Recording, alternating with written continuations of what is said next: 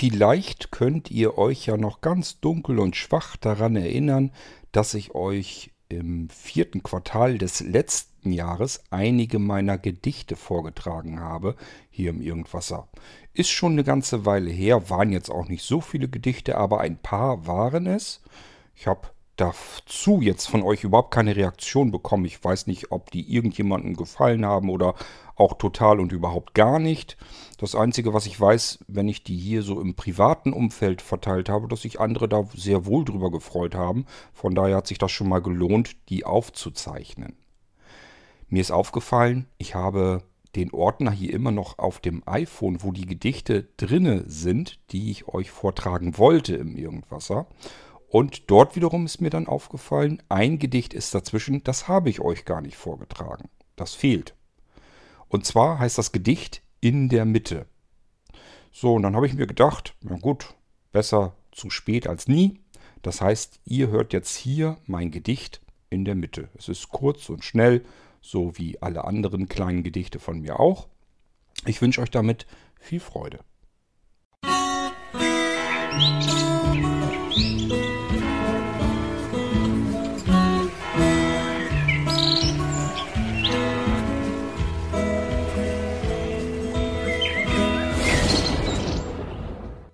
in der Mitte. Mittelmäßig stehe ich hier. Die Mitte, die ist mein. Ganz links und rechts, weit neben mir, da möchte ich nicht sein. Auch vorn und hinten Zeit mir naht, halt ich mich nie bereit. Nur jetzt in meiner Gegenwart bietet sich Gelegenheit. Im Dunkeln saß ich, sah ich nicht, es fehlte mir das Licht.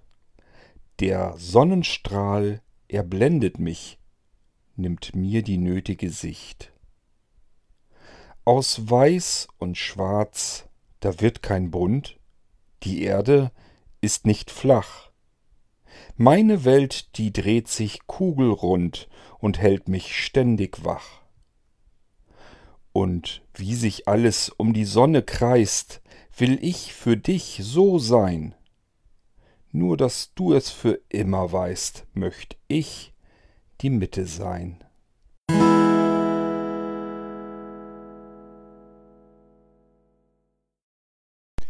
Prinzipiell halte ich mehr davon, wenn man ein Gedicht vorliest, egal ob man es selbst geschrieben hat oder von einem anderen, dass man dann die Klappe dazu hält und das Gedicht als solches einzeln wirken lässt. Also es bringt eigentlich nichts über das Gedicht dann hinterher noch zu philosophieren.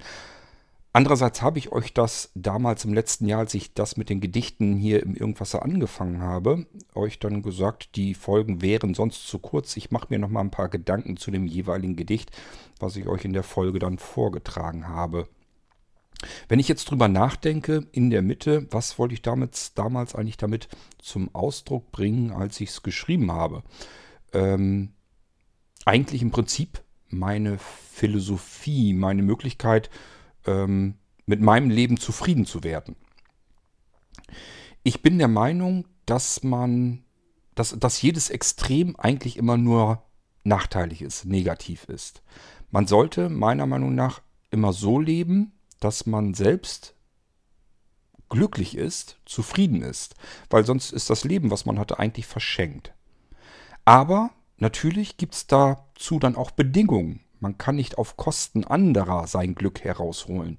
Das gilt eigentlich für jedes Lebewesen. Das muss nicht mal sein, dass man sagt, Hauptsache ich gehe keinem anderen Menschen auf den Sack, sondern das hat auch damit zu tun, dass man sagt, ähm, es ist falsch, wenn ich glücklicher werde, indem beispielsweise irgendwo ein Tier unglücklich wird.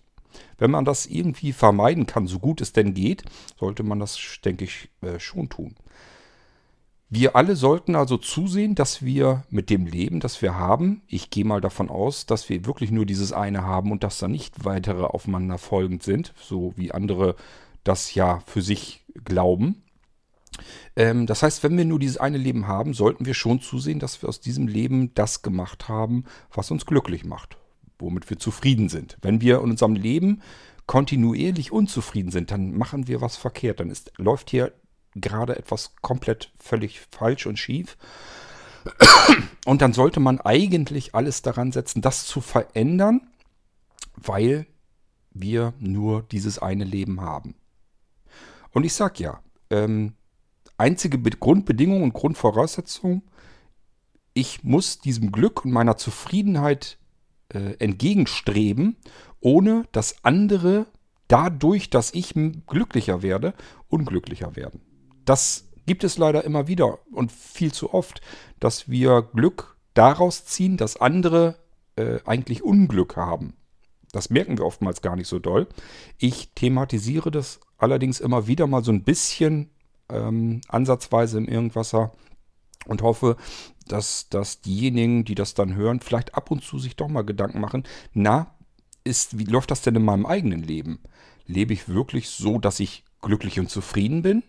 Wenn ja, geht das eventuell auf Kosten anderer, die dadurch, dass ich glücklicher werde, unglücklicher werden und dadurch, dass ich zufriedener werde, unzufriedener werden? Dann läuft da was schief, dann machen wir was falsch. Ich finde also dieses in der Mitte stehen sehr gut.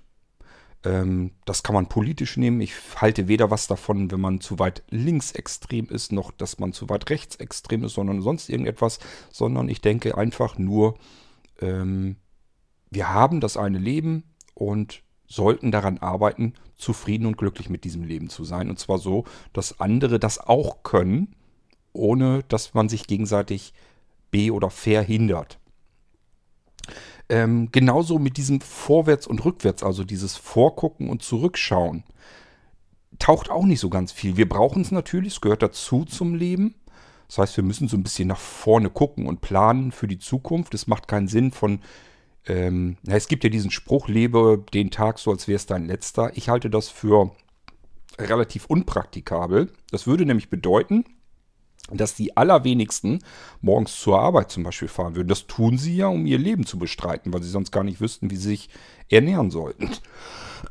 Das ist ja nun mal unsere moderne Zivilisation und dass wir eben nicht mehr auf Suche nach ähm, Essbaren gehen, durch die Wälder ziehen, sondern dass wir morgens zur Arbeit vielleicht gehen, irgendetwas Produktives tun, womit sich Geld verdienen lässt und äh, wovon wir dann einen Teil abbekommen und damit unser Leben wiederum bestreiten können.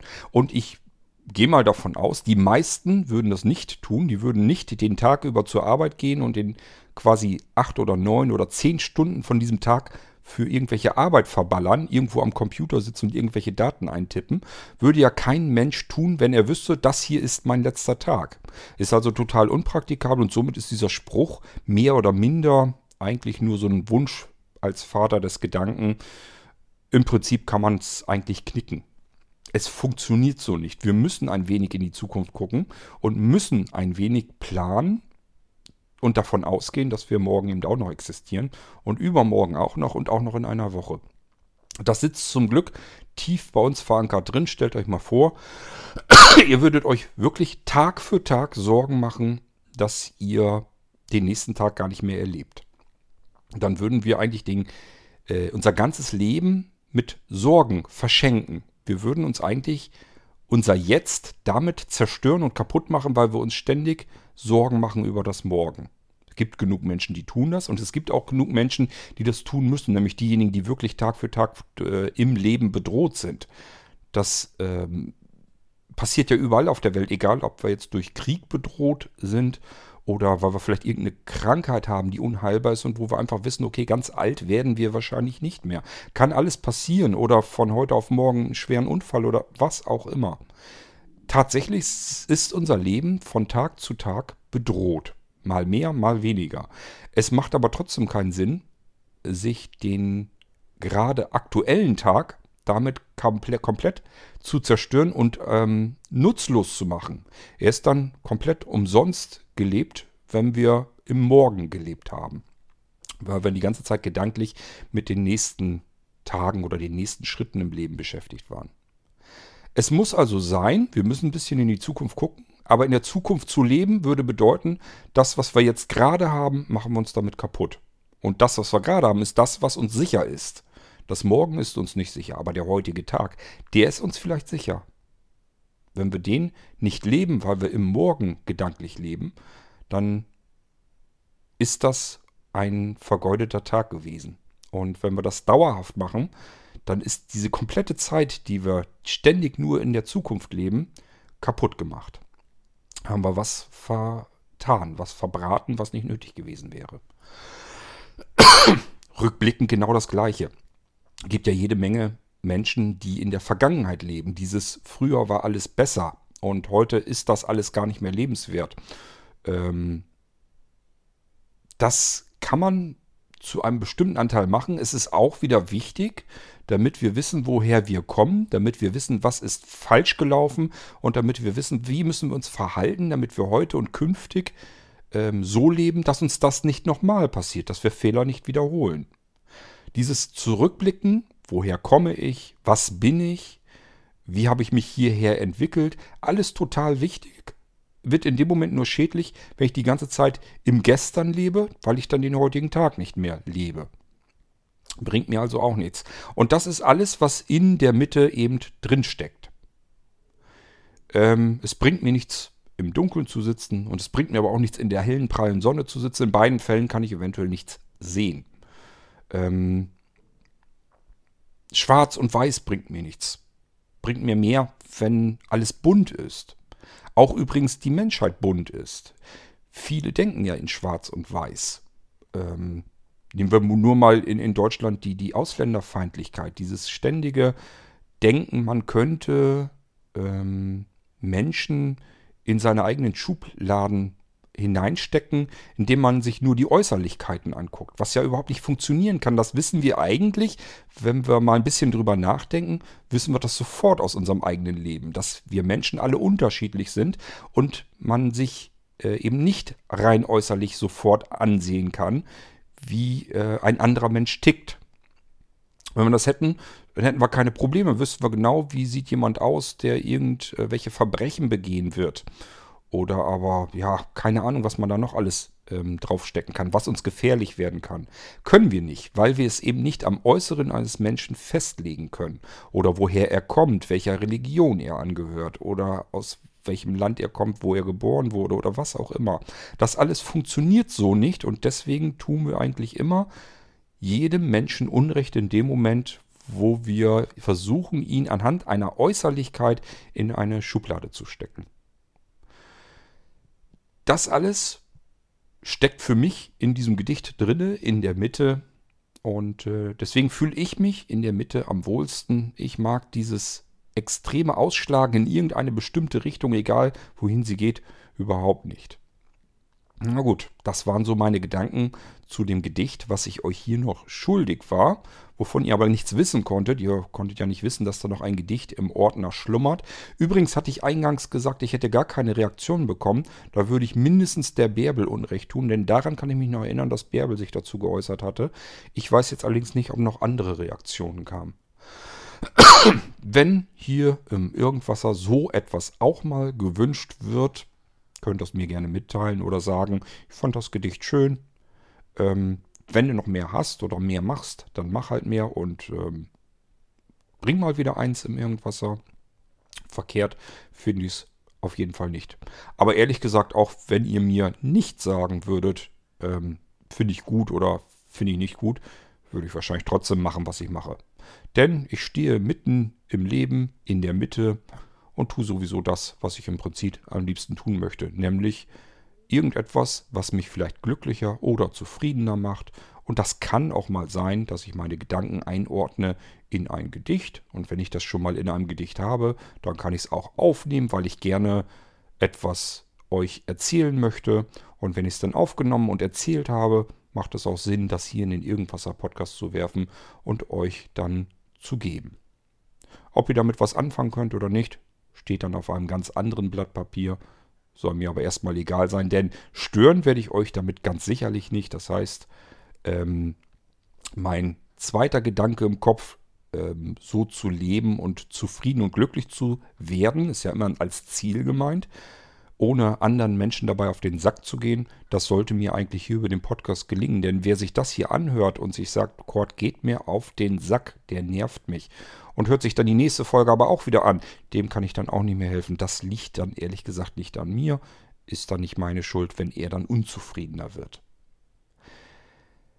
Bis dahin, macht's gut. Tschüss, sagt euer König Kurt.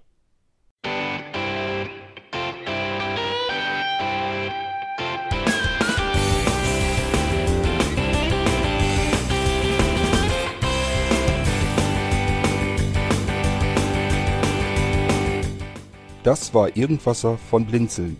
Wenn du uns kontaktieren möchtest, dann kannst du das gerne tun per E-Mail an podcast.blinzeln.org oder über unser Kontaktformular www.blinzeln.org. Blinzeln schreibt man in unserem Fall immer mit einem D in der Mitte. Wenn du möchtest, kannst du uns sehr gerne auch einen Audiobeitrag auf unseren Podcast Anrufbeantworter sprechen. Der hat in Deutschland die Telefonnummer 05165 439 461. Und wenn du uns aus dem Ausland anrufen möchtest, dann ersetze einfach die erste 0 gegen die 0049 für Deutschland. Wir bedanken uns für dein Interesse und freuen uns schon darauf, wenn du auch beim nächsten Mal wieder mit dabei bist.